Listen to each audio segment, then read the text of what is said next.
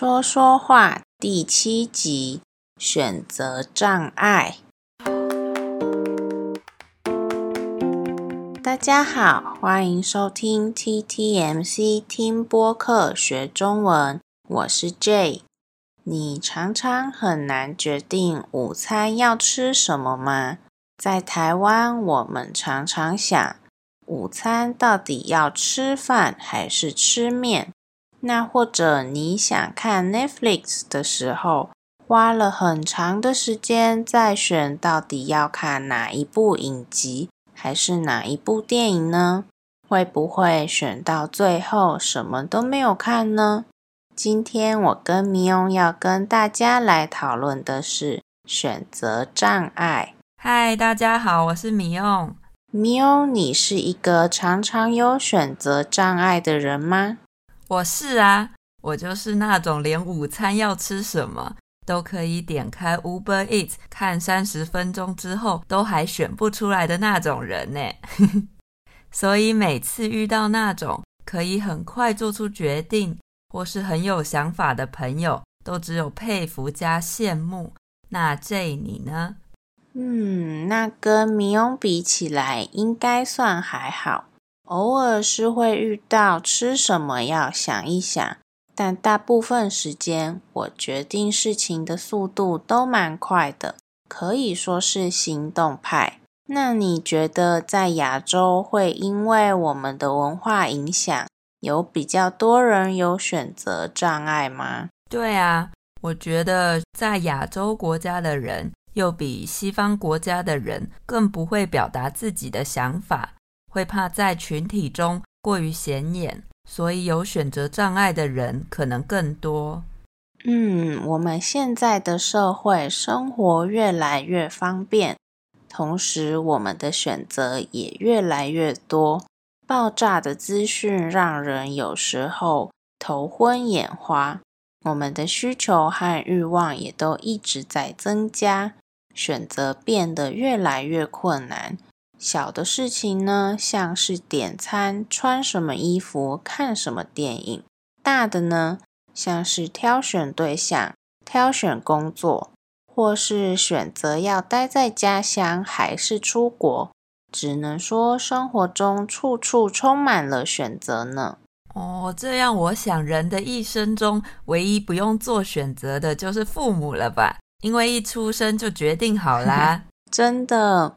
我们没有办法挑选我们的父母，这真的是没有选择，没有障碍。那选择障碍也算是一种疾病吗？这方面我们并不是专家，不过我们可以说它算是一种文明病，是现代充满选择的社会衍生出来的问题。在选择之前，可能要先想想，我们到底是无法选择。还是其实是不想选择呢？做决定从另一个角度来看，就代表放弃了另一样东西。你也必须对那个选择负起责任，也怕因为自己的选择而感到后悔。所以很多的人会不想做选择，毕竟做决定的人不是自己的时候，责任就不在自己的身上。所以当别人决定的事情结果不如预期时，你也多了一个表达自己不满或是批评他人的权利。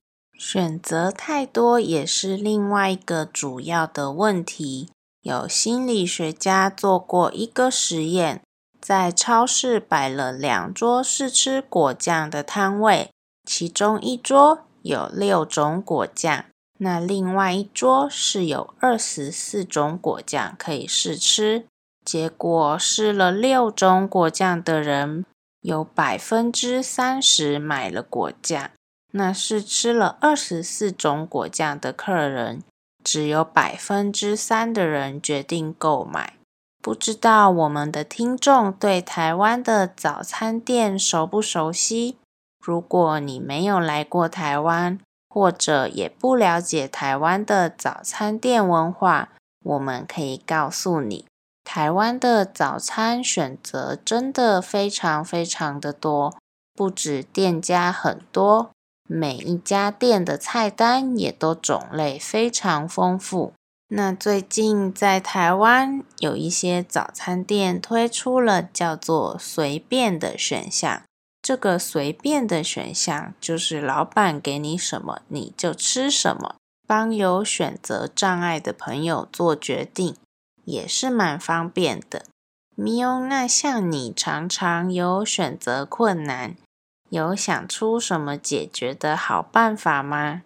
我觉得最好的方法就是交一个比你更快做决定的朋友啦。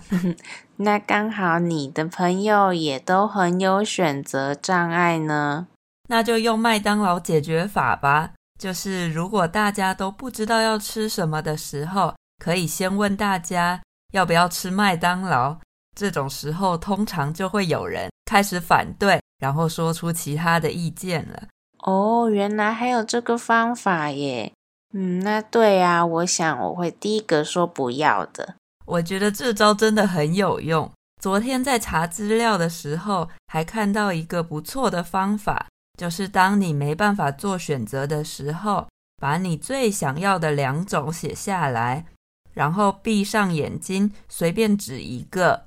感觉在选吃的的时候会蛮有帮助的，下次可以来试试看。嗯，还真是刺激的选择方法。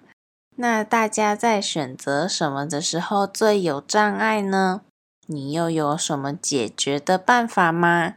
可以跟我们分享。那我们的 Instagram 是 TTMCTW，或者要寄 email 给我们也可以哦。然后，如果喜欢我们的节目，请在 Apple Podcast 给我们五颗星的评价，留言鼓励我们哦，谢谢你们。那下次见，拜拜。拜拜。